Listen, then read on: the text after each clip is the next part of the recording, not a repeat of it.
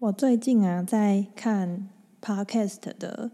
后台数据，然后就发现一集节目它刚新上的时候，肯定是前三天或前五天都会有蛮大量的点击率。然后因为我的节目是隔周更新，所以过了一阵子以后，那个点击率就会下降。我我本来以为可能就是它下降，可能就会可能会剩一天，大概只有。两三个点击率，但我发现没有诶，大概从第二集播出以后，在那种空窗期，它每天都还是会有七八九个点击率，有的时候还会到十几，我就觉得哇，蛮惊讶的这样。然后我就把这件事情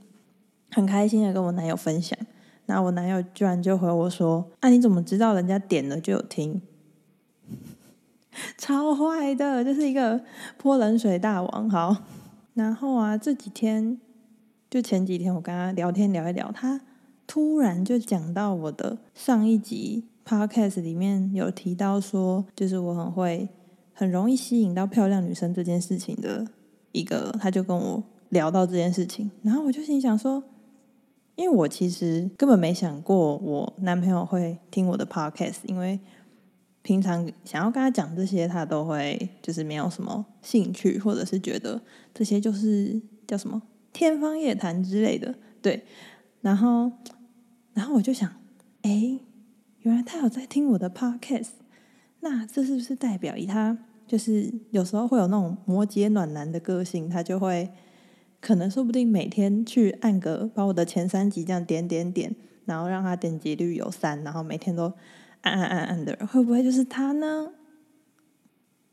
然后这个幻想呢，就大概在十秒钟马上就没了，因为因为后台它也会显示，就是台湾的县市，你的听众点击率它大概分布在哪边。然后基本上在我住的地方，那个点击率其实那个 我住的那个县市，它的点击率其实超低的。我想说，哦，好，那。不太可能是我男友做的这件事情，粉红泡泡就十秒内就被戳破啦。好，但没关系。如果有听众很闲，想要想说想要让我开心一点，你也可以每天就是把我的集数这样点点点点点点点点点点。我每天看到点击率虽然很肤浅，但还是会蛮开心的哟。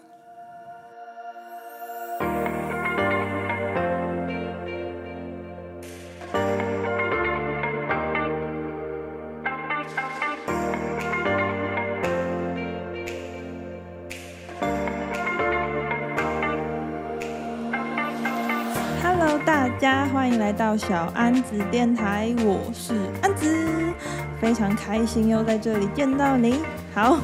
如果有听众真的就是蛮闲的，非常欢迎你，就点我前面三集，点点点点点，把它点下去。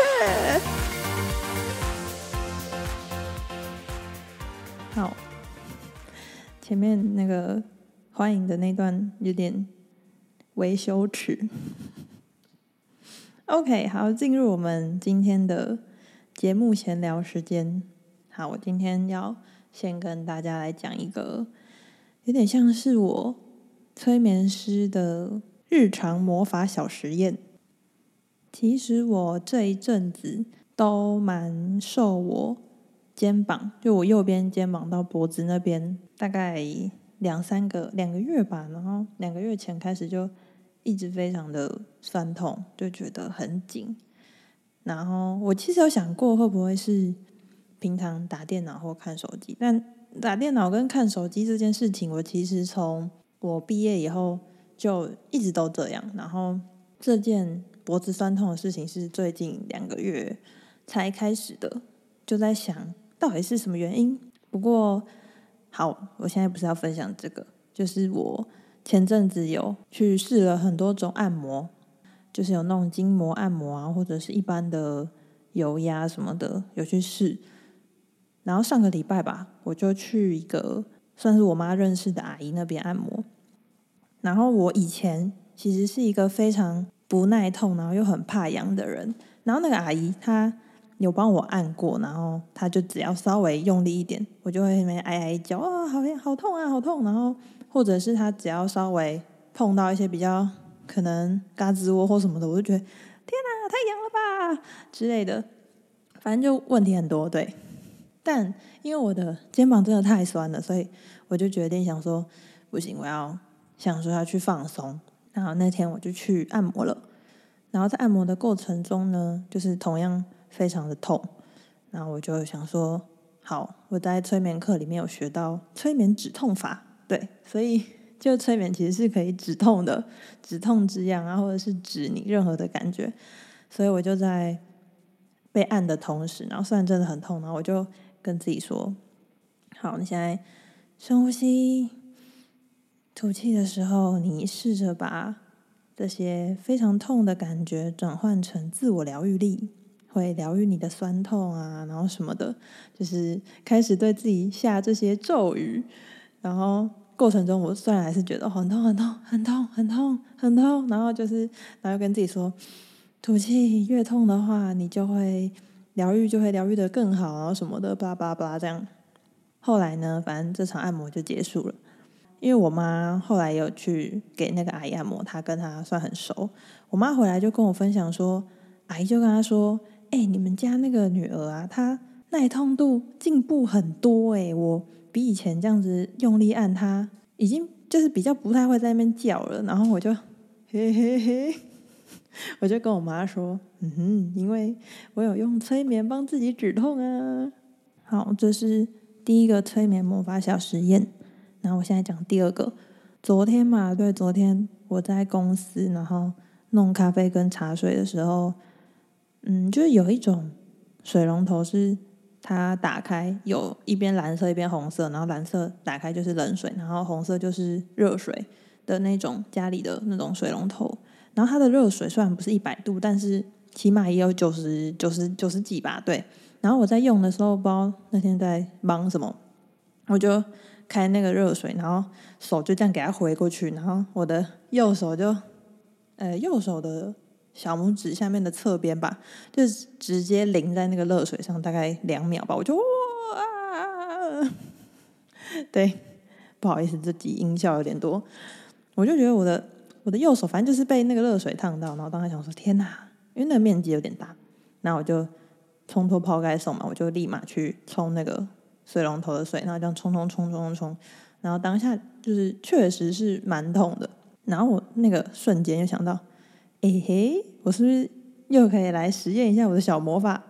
好，然后我冲完冷水以后，我就回到我的位置上，让自己平静一下，然后就进入催眠状态，然后跟自己说：现在深呼吸，吐气，吐气放松，然后吐气的时候呢，你会让这些疼痛全部都转换成自我疗愈力，然后因为。当下真的就是你会觉得右手那个被烫到的地方非常的羞，就是一个很热热灼热的感觉。那我就说，我就说，嗯，吐气的时候你会把这些很痛的感觉让它钝化，然后转换成你的自我疗愈力，然后会让这次的烫伤的伤害减到最小。这样就是对自己讲了一些催眠暗示。确实。我当天下午，然后到今天，我的手看起来就像没有被烫到一样。对，好啦，分享完催眠小魔法了。好，我前面有讲到我肩膀很酸痛嘛，对，然后我现在就想要分享一个蛮蛮酷的，也不能算酷，因为它其实还在进行中，就是想跟大家一起记录这个事情，然后我们一起看这个事情会怎么发展。哎，中秋连假礼拜六，我有给我的同学，因为我们同学催眠师毕业以后，我们会互相练习。然后我有给我一个同学练习催眠，这样我被他我我被他催眠。然后我那个时候的议题，我就想说，既然我的肩膀这么酸痛，那我就来催眠看看我的肩膀酸痛是他想要告诉我什么讯息吗，还是什么的？好，然后所以肩膀酸痛就是我那天的主题，这样那天。反正最后我就直接讲结果，因为之后我可能会分享我的被催眠的经验，然后会在之后，所以我现在先讲。反正那一次的催眠，我的肩膀呢，他给我的讯息就是，他要我多去关注在自己身上，然后多去做一些真的会让自己开心的事情。然后，哎，这不就是我前面那一集的主题吗？好，算了，不要在那边扯话题。我的肩膀给我的讯息是，他就是要我去多运动啊，然后或者是去拉拉筋，然后还有就是他有讲到一个蛮重要的，就是你的心灵成长的同时，你的身体也是要平衡一起被关照的，就是你不能只关照在自己的心灵，因为我们说身心灵平衡嘛，所以身这个东西也很重要。所以他给我的讯息就是，我要去不要太在乎别人的想法，然后把一切多关注回自己。去感受自己的身体到底想要跟自己说什么，大概是这样的感觉。然后结束这场催眠之后呢，我就心情就蛮好的，因为一场催眠结束，你就是会觉得，如果是成功的，你就会身心安顿，然后会觉得整个人嗯，就是很闪亮亮，然后就会觉得走路好像在飞这样。那我就去用我的。哎，我在搬家的时候有买一个蛮厉害的音响，然后用我的音响放音乐，然后自己在那边很开心的跳舞。对，蛮喜欢做这件事情的，就是听音乐然后跳舞，然后跳跳跳跳跳跳，然后就流流汗啊，觉得很开心。我那就滑在边滑手机，又在滑手机，我的身体叫我不要滑手机。好，反正我就滑手机，然后看到我有一个同学，就是 NGH 催眠证照班的同学，然后他。发了一个现实动态，就是他在一个 party 里面，然后那个 party 有很多外国人，然后也都在很开心的跳舞，就基本上是，就是除了我现在是一个人跳，然后他是很多人跳，就是他也在做一样的事情。然后我就回复他说：“诶，我也在跳舞诶。”然后什么的，我们就聊天聊一聊，然后他就跟我分享他在看的一本书，叫做《三坡志愿者与新地球》。我简单讲一下好了，这本书是在讲一个外国蛮有名的催眠师，他叫做朵丽丝·坎南。他做了催眠做了非常久，然后做了好多个个案。他主要是在，嗯，他主要专攻前世回溯。然后他就他会出书，主要是发他发现他的个案有一些人就是没有前世，然后他们是来自外星的，就是。他发现世界上好像，就是地球上好像有这些外星人，然后他就开始透过他的每一个个案，然后去研究这些外星人他们从哪里来，然后他们为什么要来地球，然后总共这本书主要好像就是在讲，因为我还没看完，他就是在说总共有三波外星人会来地球，然后来地球的目的是要协助就是地球的维度扬升这样，然后因为我。我被做了三次催眠，就是我被同学练习了三次，然后我每一次就是都会有一段时间，然后或者是整场催眠，我都会跑去外太空。对，然后其实这本书我在上课的时候，我们老师就跟我推荐，然后我当下就蛮有兴趣要买的了。然后现在我的同学他又他又在这个时间点，就是我刚催眠完很快乐。然后刚又去宇宙看了一下自己，就是又有宇宙的自己在那边跟我讲话，然后就非常那个时间点非常恰恰好，我就好，我就立马去博客来订了这本书。这本书呢，昨天就到我家了，博客来非常的迅速，我就大概看了前面的几一小章吧，然后有一段我觉得非常的有趣，因为它里面会用一些他跟他个案在。催眠状态时的对话，然后写在这个书里面，就是表示这些个案他们没有回到前世，然后反而是去到宇宙，然后去到哪里？然后第一个分享的个案，他他其实是想要治疗他很严重的全身性过敏，那个过敏是那个个案很痒，他抓了都会流血的，然后他找不到原因，所以他最后就去找催眠师解决这样。那一次的催眠，他们得到了一个共同的答案，就是这个个案啊，他身体上的不舒适跟身体上的疾病，其实是他的身体在提醒这个可能来自外星的自己说，嗯，虽然你是来自外星的，虽然你想要变成什么，你就可以变成什么，但是你还要记得你现在有这副身体在，你在地球上有这副身体，然后你应该要好好的善待你的这个身体。我当下听到的时候就觉得，哇，这个怎么跟我的好像有点共识？对，然后反正呢，因为我除了肩膀痛，然后我身体就是也有一些小小的过敏，但没有到很严重。可是就是昨天，昨天吧，昨天在看这本书之前，就是觉得蛮痒，然后会这样抓一下抓一下。对，就是一有算是异位性皮肤炎吧。然后我看到这一段，虽然我没有那么确定我的身上的可能肩膀痛或者是过敏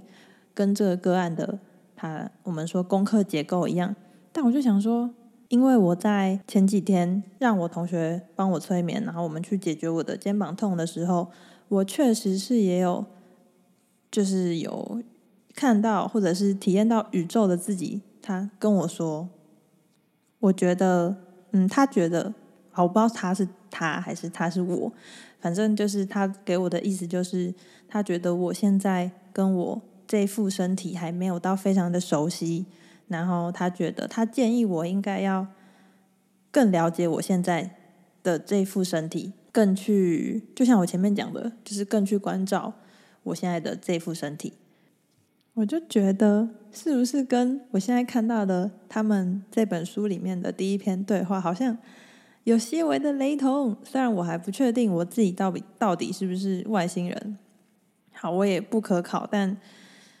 反正我就想说，好，死马当活马医。然后我一接收到这个讯息，一看到这一段，我就立马当天我就在睡前。嗯，把自己又是降到催眠状态，然后跟我自己说：“好，我现在已经知道我要好好的关照这个我在地球上的身体。那我现在已经知道了，是不是可以就让我从现在开始有一个更舒服，然后更焕然一新的躯体，可以让这些过敏啊都嗯被根治，然后让我的脖子跟肩膀不要再这么酸，因为。”就是这个肩膀的问题，真的困扰算我算困扰我一阵子了。好，我就在睡前帮自己进行了这个有点像是自我对话或自我催眠吧。对，好，这是昨天的事情。然后，所以今天今天我是觉得我的过敏好像有不知道是不是心理作用，但好像有那么好了一点。然后肩膀的话呢，我觉得我的肩膀，嗯，我可能还是要。透过运动或什么，就是我觉得我的肩膀有可能不是那么简单的一件事情，对。所以就是，我们就之后再观察看看，就是看看我的过敏跟我的肩膀会发生什么事情，然后我也会继续看这本《三坡志愿者与新地球》的这本书，然后可能如果有机会也会继续跟大家分享。然后也会跟大家更新我身体的近况，我们就一起来做做看这个实验吧。OK，进入今天的主题，发现闲聊的比例好像越来越长。我本来以为今天动物沟通可以讲稍微短一点，结果已经讲了十几分钟的闲聊。好，那我们现在就开始讲动物沟通。我其实上了两次关于动物沟通的课程。第一次呢是在二零二零年的一月底吧，因为那个时候就刚看完《灵魂急转弯》，然后就满腔热血，决定要去做，就是所有自己心里想做的事情。然后我就因为蛮想学动物沟通很久了，就马上报名了一个动动物沟通的两天的课程，这样。但那个课程其实它有点像是工作坊，它在课程里面就是也有教我们很多其他东西，让我们体验啊，不算教，就是像有稍微跟我们讲解一下人类图啊，然后也有让我们自动像自动书写的那种画画，就是抽一个题目，然后就是你想用蜡笔，然后就直接在图上面画，把你自己。你没有用想的，就是你想画什么就画什么，有点像是自动书写版的画画，叫自动自动画画吗？还有就是进行一些小活动，然后让我们感觉到就是能量啊，它真的有存在。然后老师也有帮助我们清理一些我们的脉轮，这样。然后也有去看力量动物。好，反正在那一次的。课程体验中呢，我确实是有体验到，就是还有学到要怎么去跟动物沟通，但我看到的那个画面，嗯，会很像，比如说像别人会说他可能看到动物丢什么画面给他，或者是他去找他的力量动物，然后他看到一只长颈鹿啊，看到大象什么的。但我那时候的体验就很像是，嗯，那个画面都会很像近视好几千度，然后你没有戴眼镜，非常雾面，就是有一个非常灰、非常雾的滤镜。套在所有我接收到的画面上，比如说我同学，就是我们有交换动物练习，然后我确实是有看到他家里的格局啊，或者是他动物在玩什么玩具。可是对我来说，那些画面我都要非常用力，因为真的太灰跟太雾了。然后我在找我自己的力量动物也是，我是去到那个地方，然后到一个类似有河的地方，然后我看到。就很用力看，看到两个像鼻孔的东西，我才想说，呜，是不是河马这样？对，反正那就是我第一次学动物沟通的体验。我觉得可以说是我的灵性之门，这样小小的开了一个缝的感觉，就让我去体验这样。然后我确实回家以后有找一些朋友，然后跟他们借他们的宠物来练习动物沟通，确实也还是有一些不错的反馈，就是。嗯，那些讯息是蛮准确的，然后也蛮符合那些动物的个性。但我觉得对我自己来说，我会觉得那个不确定感，跟我需要很用力去感觉这件事情，我自己没有很有把握，或者是很就会比较没有热热情，所以我后来就没有再继续去钻研这部分。然后到二零二二一年吧，我姐。好像就是她也有兴趣想要学动物沟通，然后刚好那个时候我我们在有有看到有一个蛮厉害的老师，然后我就推荐给他，然后我就想说我要不要自己也再去上一次，就是想要确认一下我是不是我是真的没有这方面的天赋吗？还是我是有什么地方卡住了？所以我就想说去跟不同的老师学习，所以我们就一起报名了另外一个老师的课程。OK，讲到这里，我想要跟大家来介绍一下，究竟什么是动物沟通。我们人类的脑波有分四个阶段，有贝塔波、阿尔法波、西塔波，然后还有一个 Delta Delta 波，应该是 Delta 波吧？是这样念吗？贝塔波呢，它是振动波幅大大概在十四到三十赫兹，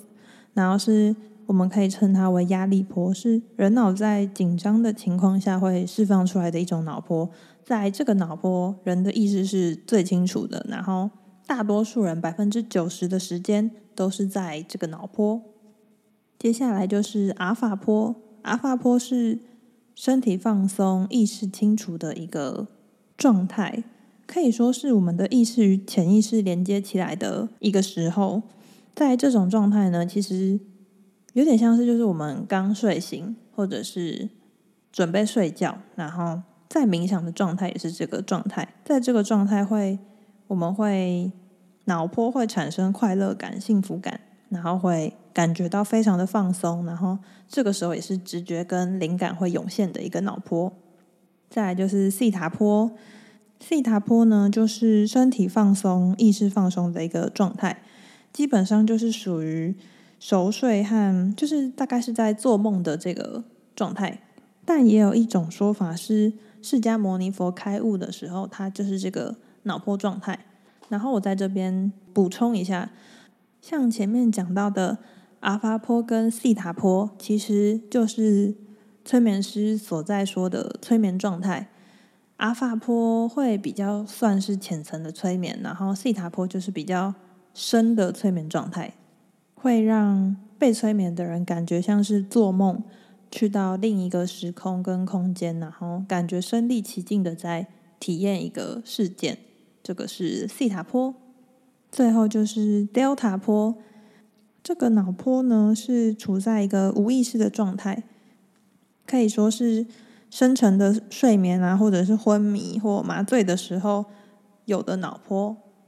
Delta 波的频率最慢。所以被称为熟睡中的脑波。OK，介绍完人类的脑波的四个阶段。好，动物沟通其实就是去让我们进入到阿尔法波的状态，因为在那个状态啊，你虽然你的身体很放松，但是你的意识还是会在的，就是你的脑袋它很放松，它有点像是在旁边嗯辅助，然后我们的潜意识会稍微比较起来，然后在这个状态啊，我们其实就是有点像是嗯有在冥想的人的冥想状态，然后。在这个状态，我们的直觉力跟感应力是会比较强的，所以就在这个状态，然后我们去跟动物交换讯息、交换意念，去有点像是用白话来说一点，就是像是用心电感应去接收动物要传给你的讯息是什么这样。然后其实这个，嗯，这个直觉的接收能力其实是。人类与生俱来就有的，只是我们在成长，然后社会化的过程，可能就呃钝化了，或者是忘记了我们有这个能力。所以，其实去学习动物沟通，嗯，不能算是学习，而是我们去找回那个每个人都会有的直觉力跟感应力的一个课程的感觉。我举个例好了。嗯，家里有养宠物的人有没有这种经验？就是你可能在看电影、看电视，或者是滑手机，或者是就是你在看书、工作，然后有一个瞬间，你就觉得好像有什么东西在看着你，然后你就往，比如说往你的身边一看，就发现你家的宠物它也在看着你。其实那就是我们的身体本能的接收到了动物的意念、动物的讯息，然后我们的身体接收到了，但是我们的脑袋它。不知道怎么反应，跟不知道怎么翻译，所以我们就转过去看他，觉得好像接收到什么，或者是觉得有人盯着你，就这就是一个意念的接收的例子。我的上一集有提到，人脑是被设计来体验，跟被设计来有点像是翻译现在这个你现在遇到的状况的情况，所以我们在这个阿法波。我们接收动物丢过来的讯息，嗯，每个人接收到的方式会不一样。像是我的姐姐呢，就是我有跟我们有互相分享，我姐姐接收到动物的讯息的感觉，比较像是她会接收到很多很多的画面，然后像电影一样，就一个一个画面，一个一个画面，然后她要试着去翻译这个画面的讯息是什么。但我就不是这种人。我在接收讯息的时候，比较像是我现在就是嗯用心去感觉，也不能用心，反正就是我现在去感觉这个动物想要丢什么的讯息给我，我是用感觉的，我会感觉到，然后我才会有画面，有点像是第五人格的盲女，就是我我不是画面型的，但是我会，比如说我现在想要知道这个动物它。吃什么东西好，我就会感觉好，感觉他吃什么东西好，然后就会浮现那个东西，所以我就不是画面型的啊，这样就能理解为什么我第一次去学动物沟通的时候，我死活都很难看见那些动物，或者是在嗯去萨满找力量动物，我很难看见，因为我根本就不是用看的，我在那个状态下，我根本不是用看的去接收讯息的人。所以我很努力看，那我看到什么？我就我闭着眼睛，我当然只是看到我的眼皮呀。所以后来我再一次上课的时候，我们这个老师呢，就是跟我们说，你不要去预设你会看到，或者是听到，或者是好像动物会跟你讲一句话，不要，你就是把自己进入那个很放松的状态，然后把自己放空，然后看看你接收到了什么样的讯息。所以我改成这个方式以后，我接收到讯息的。清晰度跟讯息量级就是直接多一个档次，这样，所以我才发现我根本就不是看的人。就是很多不知道动物沟通的人，他们可能会以为，哦，我会看到狗狗给我什么画面，我会看到猫猫给我什么画面。但每个人在那个嗯潜意识高涨的状态下接收到的跟感应到的，就是你去你在那个状态下体验的。模式是不一样的，有的人是听觉系，有的人是视觉系，有的人是感觉系，所以你不要去预设你自己会是什么样的讯息，你反而可以就把自己放空，然后就可以哦接受到这个，哦接受到那个，你就会发现自己的直觉力，它其实一直都在，只是你用其他方法限制住它，然后让你觉得哦你什么都看不到。对，这就是以前的我。所以呢，每个人去感应动物给你的讯息的方式是不一样的。我们在那个状态下，你接收到动物给你的讯息，然后。所以说，脑袋是用来翻译的，脑袋是用来体验的。所以你的脑袋就会，比如说你现在接收到一个黄黄的球，好，你就要想说，动物给你这个黄黄的球的讯息是什么？好，你在那个时候，你其实可以去问，就是这个动物对这个黄黄的球感觉怎么样？它可能会很开心，或者是很讨厌，或者是很想要，就各种。所以在这边要。提醒：诶，如果你是自己想要体验去跟自己家里的宠物沟通的人，那就比较没有什么问题。但如果你是想要去当那种动物沟通师，你想要帮助你的朋友，或者是甚至是你要去外面收钱，我觉得这个就可能就真的要去上过专业的课程，因为那跟你自己去试着跟动物感应是一件不一样的事情，因为。动物的认知跟我们人的认知又不一样，所以它丢给你的讯息，你其实是要去跟它的饲主，你们去讨论这个动物它丢的这个讯息，它可能是什么意思。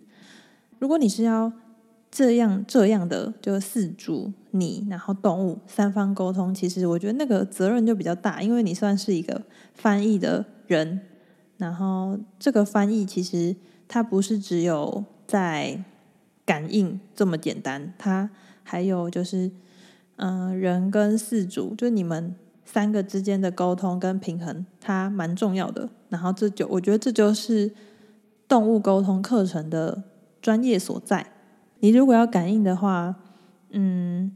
大家去冥想或者是进入那个潜意识高涨的催眠状态，其实都可以试着去感应。你甚至可以跟树讲话，甚至可以跟石头讲话，你可以跟任何。物品，有生命的物品，他们其实也会用一些讯息来跟你传达一些意念或者是讯息。但我自己觉得比较难的就是在你要去跟那个四主沟通，然后你要把四主的想法传递给动物，然后把动物的想法传递给四主，就是这这件事情反而是我觉得动物沟通比较难跟比较专业的地方。所以如果有考虑想要未来靠这个收费的话，我是比较建议去上一个专业的课程。你会知道，嗯，其他是在做这件事情有经验的人，他们是会怎么去应对一些状况。就像是自由潜水啊，你你会自由潜水，你会平压，你会平压不代表你就会自由潜水，你还要会应付一些紧急状况，你要会有，你要知道潜半制，然后你要知道。怎么去急救一些可能他们在水里有状况的人？各项专业领域，它都有他们专业的地方。所以我觉得，如果想要专精的话，或者是你想要拿这个来工作，还是要去接受一个正轨的训练。我觉得会对比较对自己跟未来遇到的客户负责。这样。好，这大概就是我学动物沟通的历程跟动物沟通的简单介绍。我在这整个体验中学到比较嗯重要的体悟，应该就是嗯、在第二第二堂课，我们老师有跟我们大家说，因为他其实那一堂他的 slogan 就是他觉得每个人本身都是会动物沟通的。但是他虽然他虽然无法保证你学过他的课，你一定就会动物沟通，但他会在那个过程尽可能的，就是 push 你，或者是在那个过程也不算 push 吧，就是他会让你放松，然后好好的体验，然后去找回这个大家都有的、原来都会有的与动物接收讯息跟传达讯息的这个能力。他的课程有。里面有一句话让我蛮印象深刻的，就是他说：“你现在走在这条路上，然后你把目标就设在一个，你就觉得目标就是在远处，然后你一直努力的只看到那个目标，朝着那个目标前进，你其实会忽略掉路边的美景，然后会忽略掉路边的一些讯息，但说不定其实那些讯息它才是最重要的，或者是它才是比较主要的，你需要接收到的东西。所以，他也是告诉大家不要预设，就是去体验、去感受你感受到什么东西。然后，这个想法对我动物沟通的学习历程算是一个蛮重要的提醒。当我不再 focus 在我到底看见什么的时候，我会发现其实我已经在接收到各式各样各种讯息了。好，我本来还想说动物沟通这样讲少少的，可以来分享一下我去看我的萨满力量动物的过程。结果没想到呢，就还是讲了蛮多的。好吧，那就之后有机会再跟大家分享喽。好啦，以上呢就是本集节目啦。诶，有什么关于动物沟通或者是前面闲聊的问题，都欢迎来我的 IG 私讯我哦。我的 IG 是 A N N Z C H A T N E L A N N Z C H A T N E L。然后我目前是没有想要做动物沟通这块，我想要主力在催眠疗愈这样。但如果有朋友想要，嗯，体验动物沟通的话，我可以介绍给你们一些不错的沟通师。然后我想要在这边补充一下，我二零二零年学的那个动物沟通，其实是去就看到我一个朋友去学，然后他好像学得很不错，我就就是跟着他去学这样。所以第一个老师他用他的教法，他一样教出了我觉得现在做的非常不错的动物沟通师，所以。我觉得一切都是缘分吧，就没有说哪个老师比较好，哪个老师比较不好这样，